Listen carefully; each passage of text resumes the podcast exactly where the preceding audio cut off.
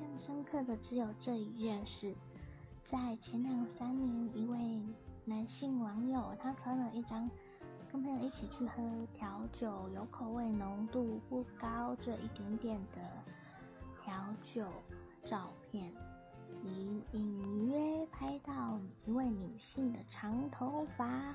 只要是女性同胞们，一定都会起疑心的啦。这么明显，怎么可能只有男性呢？就算要拍，也要只拍酒或柜台，不要拍到人物嘛。说出了真相，女性永远不会知道男生会有什么秘密，只有他们内心知道。就算是亲口说出来的正解，也不一定是真的哦。